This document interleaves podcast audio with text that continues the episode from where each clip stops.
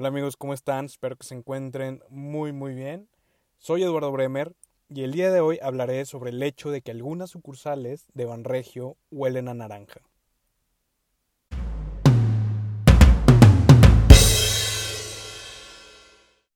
Así es, algunas sucursales de Banregio huelen a naranja. Yo no estoy loco, pensé que sí, algunos amigos pensaron que estaba loco. Sin embargo, no lo es así. Entonces, ¿cómo me di cuenta de esto? A finales del año pasado eh, tuve que acudir a algunas sucursales por cuestiones de trámites y papelería y todo eso. Y a las dos sucursales que fui, me di cuenta, o sea, percibí como un olor a tipo fresco, limpio, pero era muy fuerte el, como ese toque a naranja. Entonces salí de una sucursal, días después acudí a otra totalmente diferente y también olía a lo mismo, seguía oliendo como a, ese toque a, a naranja. También me di cuenta que el personal traía ropa, o sea, sus prendas, hacían alusión a algo sobre su nuevo concepto o bien eran color naranja. También por dentro las sucursales están como ambientadas a un espacio donde puedes ir, entre comillas, a relajarte, a tomarte un café o bien pasar un rato ahí. Te invitan a quedarte, aún así siendo un banco. Tú entras y no lo sientes como que es el típico banco a donde vas. Entonces, eh, algunas personas eh, no me creían y, aquí voy a tocar un punto que es muy importante, porque así como es importante, valga la redundancia, que las personas externas a la organización se den cuenta sobre los cambios que estamos haciendo como empresa, que vean los, o sea, un nuevo, un nuevo logotipo, un nuevo color, nuevas fragancias, todo eso es muy muy importante para definir la identidad de mi marca. ¿Ok?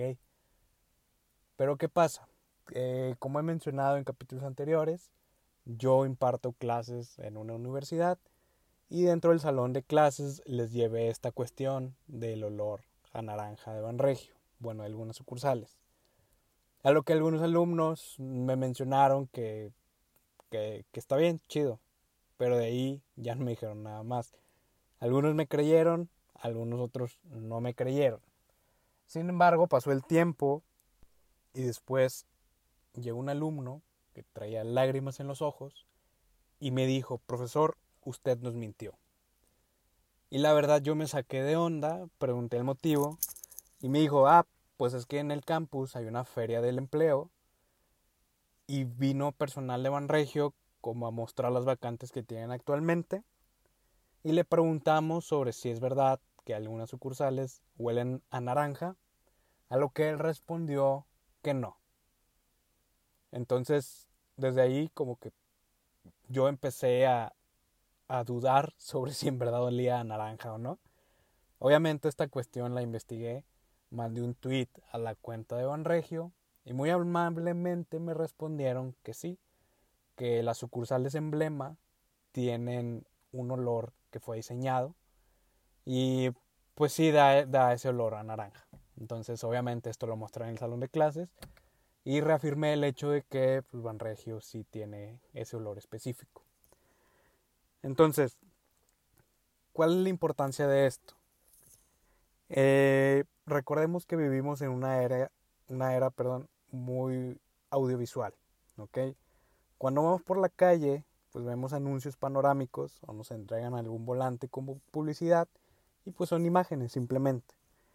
Cuando estamos en redes sociales también nos aparecen videos eh, e imágenes también y pues es un lenguaje audiovisual. Simplemente vemos y escuchamos lo que está sucediendo. Hasta ahí. Y existe una oportunidad para diferenciarnos como marca por medio de los olores.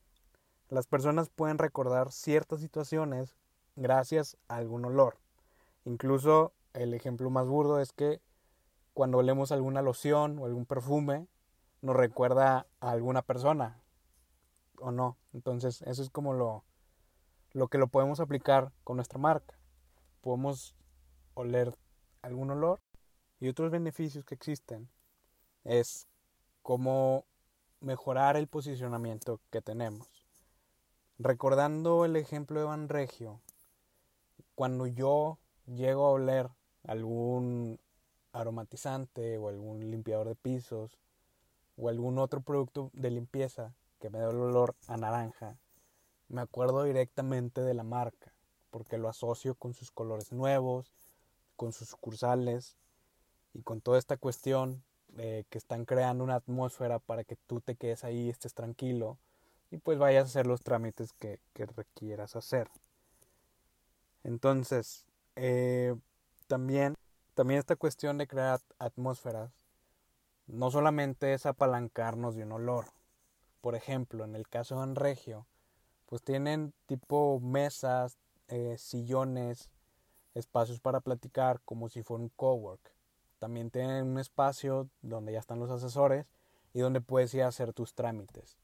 Entonces esta, esta cuestión no solamente es tengo mi olor y ya, no, sino tratan de crear esa comunidad desde adentro de sus instalaciones para que las personas estén ahí y los perciban como que no es el típico banco al que vamos y hacemos nuestras eh, transacciones.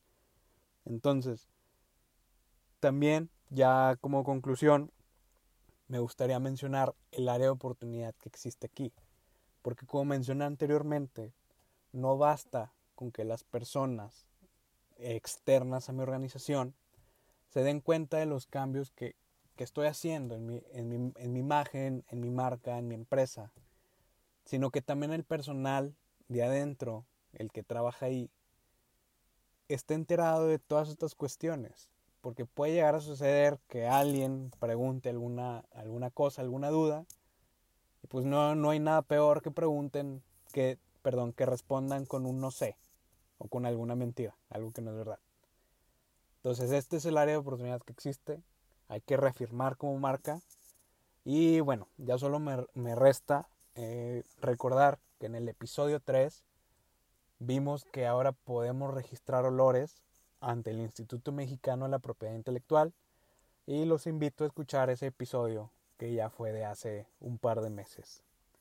Entonces espero que les haya gustado. A mí se me hizo muy interesante. Pero pues la última opinión la tienes tú. Entonces quédate al pendiente. Sígueme en mis redes sociales.